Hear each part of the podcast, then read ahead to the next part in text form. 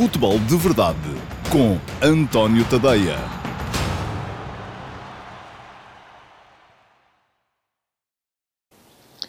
Olá, bom dia mais uma vez. Hoje tivemos aqui um momento daqueles dignos dos bloopers que acontecem em todo o lado, já acontecem na televisão, também podem acontecer nas redes sociais. E tem a ver com a novidade que eu tenho para vos anunciar. Eu já vou explicar isso depois lá mais para o final.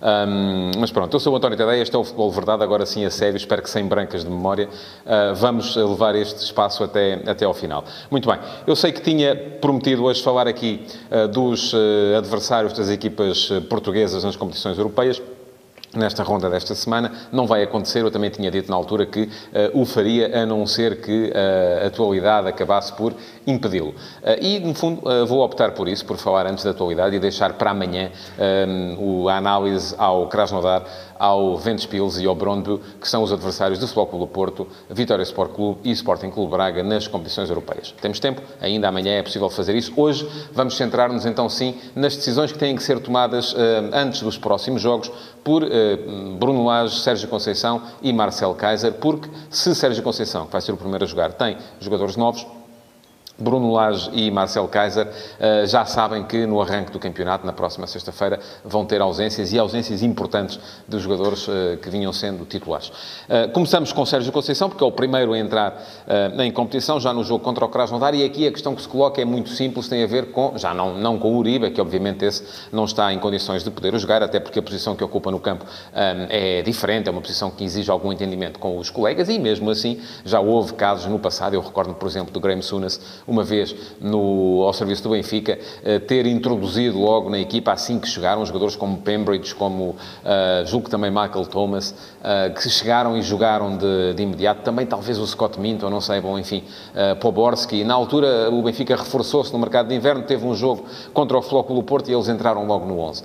Sendo jogadores de campo, não é muito uh, provável que isso possa acontecer. Sendo guarda-redes, também me lembro de um caso e foi um caso que se passou com o Sporting, com Josef Wengels, 1982, uh, desculpem, 1983, quando chega Bela Katsir, o guarda-redes húngaro, que chega no dia, na véspera da primeira jornada de campeonato e entra logo como titular uh, no jogo que o Sporting fez nessa primeira ronda do campeonato. Sendo um guarda-redes é uma coisa que é mais compreensível, enfim, o guarda-redes não é um jogador, na altura ainda era menos, hoje é um jogador mais coletivo, já tem que dominar melhor o, aquilo que, é, que são os processos de saída de bola, aquilo que é a ligação com a equipa à frente, mas uh, não é é uma situação tão complexa como um jogador de meio campo, como é evidente. E no caso de Sérgio Conceição, aquilo que ele tem que pensar é se vai jogar contra o Krasnodar, um jogo que pode ser fundamental para aquilo que é a época, porque dali, do resultado que for feito na Rússia e depois do resultado feito em, em, em, Portugal, e depois também, se o Porto passar, obviamente, do resultado do play-off, vai depender muito daquilo que vai ser a época do Porto, porque tem a ver com uh, orçamento e com dinheiro que entra ou não entra. Portanto, aquilo que ele tem que pensar é se num jogo tão importante como este,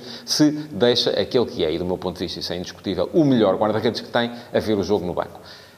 É uma decisão complicada, mas uh, eu até admito que se fosse Diogo Costa a estar na, na, na, linha para poder jogar, e não pode, uma vez que não recuperou o tempo da lesão, uh, que a Sérgio Conceição acabasse por dar a baliza a Diogo Costa, até porque aqui há uma outra dimensão, que é a dimensão mental, a dimensão daquilo que vai pensar o guarda-redes que fica de fora. Ora, correndo tudo em condições normais, Vaná vai ser esta época no Flóculo do Porto, e é Vaná que está na linha para poder jogar frente ao Krasnodar, Vaná vai ser esta época no Porto o terceiro guarda-redes, atrás de Diogo Costa e atrás uh, de uh, Marchesini.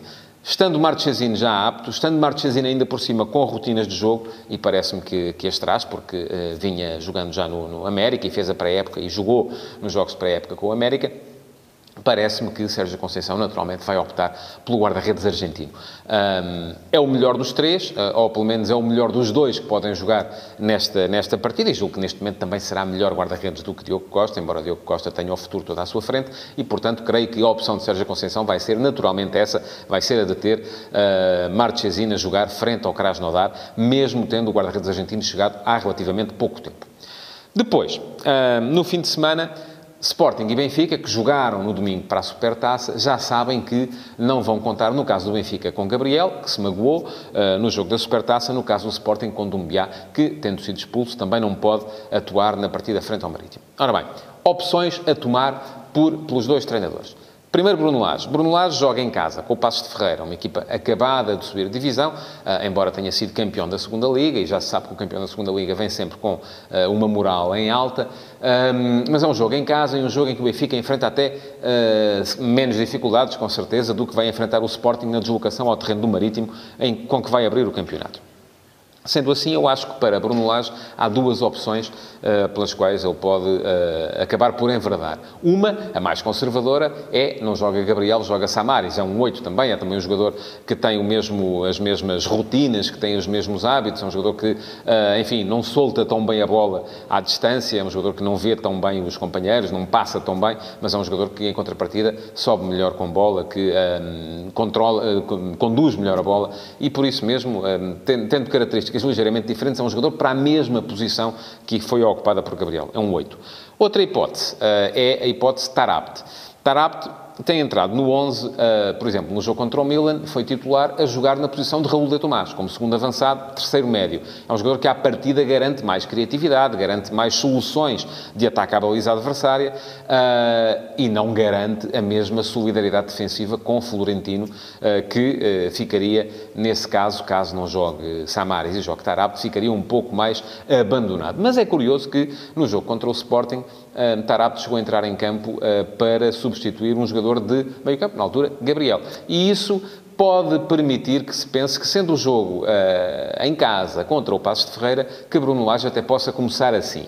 Eu acredito ainda assim mais na possibilidade de Samaris, porque jogando Samaris há a hipótese de a equipa crescer em termos ofensivos, se as coisas não estiverem eventualmente a correr bem, eh, de reforçar o ataque. Jogando desde logo com Tarapto, com Rafa, com Pizzi, com De Tomás e com Seferovic, já são eh, cinco unidades declaradamente ofensivas e torna-se mais complicado um, a equipa crescer nesse ponto de vista. Mas aqui há um aspecto, é que aquilo que é o mistério em torno daquilo que pode render Tarapt em todos os aspectos do jogo. Tarapt é um jogador que passou anos uh, perdido, está a ser recuperado para o futebol agora e ninguém sabe muito bem, se calhar nem o próprio Bruno Lage, aquilo que ele pode render neste momento, tanto em termos ofensivos como em termos defensivos. Uh, e seguramente Bruno Lage saberá melhor do que aqueles que estão deste lado e que se limitam a ter visto Tarapt jogar uh, meia dúzia de vezes.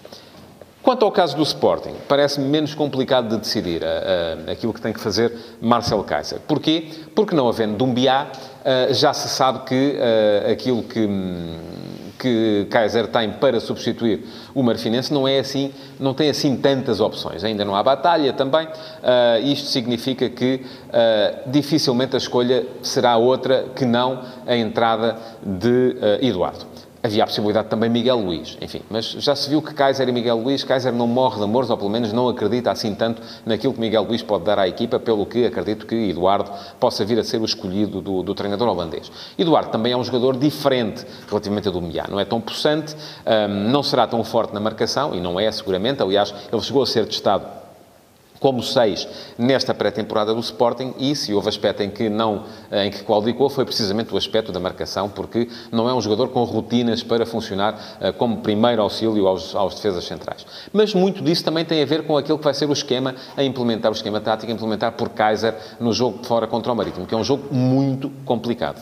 Um, se Kaiser aparecer com três centrais, como apareceu no jogo contra o Benfica, uh, a situação muda um pouco de figura. Pode ter dois médios, eventualmente, com mais saída. Se aparecer com uma linha de 4 atrás, já precisará, com certeza, de um 6 mais posicional, um 6 que saia menos do lugar e que ajude mais nos momentos de organização defensiva. Tudo isso hum, está uh, entroncado, as coisas estão entroncadas, então, umas nas outras, e isso significa, naturalmente, que uh, de uma decisão vai depender a outra, mas eu, ainda assim, uh, acredito que Eduardo será seguramente o escolhido e que isso até possa levar Kaiser a manter o esquema de três centrais, desde que, é evidente, o treine eh, e os jogadores já têm mais algumas rotinas, coisa que não tinham no jogo contra o eh, Benfica.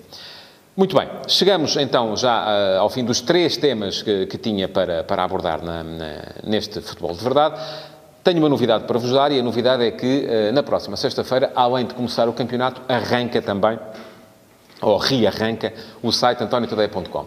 Vai estar no ar a partir de, uh, de sexta-feira, em simultâneo com o início do campeonato. Vai ser um site diferente daquele que uh, os que já cá andam há mais tempo uh, se recordarão. O antoniotadeia.com era, sobretudo, um site de opinião. Vai ser diferente, vai ser um site com novos conteúdos. Um deles é este Futebol de Verdade, que vai passar a estar lá também. Não vai deixar de estar aqui, em direto no Facebook, nem no YouTube, para quem me vê no YouTube, ou na IGTV, para quem me vê na IGTV, mas vai passar a estar também no site. É na sexta-feira, não se esqueçam de passar por lá. Há mais gente a escrever, não, sou, não vou ser só eu, e isto significa que vai haver muita coisa para ler, não só opinião, como também reportagem, entrevista, uh, análise, enfim, tudo aquilo que possam vir a querer saber sobre futebol. E pronto, vamos então responder à pergunta de hoje. Eu tenho que sair de plano, peço desculpa, porque uh, no meio disto tudo, da confusão toda, uh, acabei por deixar o telefone ali atrás. Uh, o Rui Miguel pergunta-me acerca dos uh, três centrais do, do Sporting, enfim, acho que já respondi ligeiramente a essa questão. Poderei voltar a ela depois, mais tarde, uh, durante, durante a semana. E então, pergunta o António Manuel Amaral. Olá, António Manuel, tem os mesmos dois nomes próprios do que eu. Bom dia. em caso de insucesso no jogo da Rússia, uma derrota com diferença de dois golos, na quinta-feira Marega não estará vendido. Pois olha, não sei. Não sei dizer. Aliás, nem sei se mesmo com sucesso no jogo da Rússia, se Marega não poderá ser vendido. Ainda ninguém viu Marega jogar esta, esta pré-temporada. Ele esteve na Taça da África das Nações. Hum, não, Marega foi para a Rússia, não é? Portanto, à partida poderá, poderá jogar. Uh, e eu creio que, neste momento, tal como está o ataque do Porto, Marega faz falta. Uh, veremos uh, se, duas coisas. Primeiro, se o Porto precisa, de facto, de, de, desse encaixe, e eu creio que provavelmente não precisará assim tanto, eh, e em segundo lugar, se Marega está pelos ajustes para ficar mais um ano, e também não creio que o mercado europeu esteja assim tão eh, pressionante atrás de um jogador como Marega, que é um jogador que, sendo muito possante, sendo muito importante, eh, sendo extraordinário na procura da profundidade, sendo um jogador de choque, de combate, muito importante na estratégia do Porto, mas é um jogador com debilidades ao nível da finalização e, a não ser que, que haja aqui uma conjugação de fatores que neste momento não me ocorre, não me parece que haja haja a possibilidade de Marega sair por valores que sejam absolutamente uh, escandalosos. Portanto, assim sendo, acho que o Porto tem condição perfeitamente para manter o, o jogador no seu plantel. E chegamos então ao fim. Muito obrigado por terem estado desse lado. Não se esqueçam de reagir de pôr like, de partilhar, de comentar, eh, porque isso, já sabem, é importante para que o Futebol de Verdade possa continuar eh, aqui no, no, no, Facebook, ou então o Facebook vai achar que ninguém está desse lado e então deixa de mostrar então a, a quem de facto aí está. Muito obrigado por terem estado aí então e até amanhã. Futebol de Verdade, em direto de segunda a sexta-feira, às 12h30, no Facebook de António Tadeia.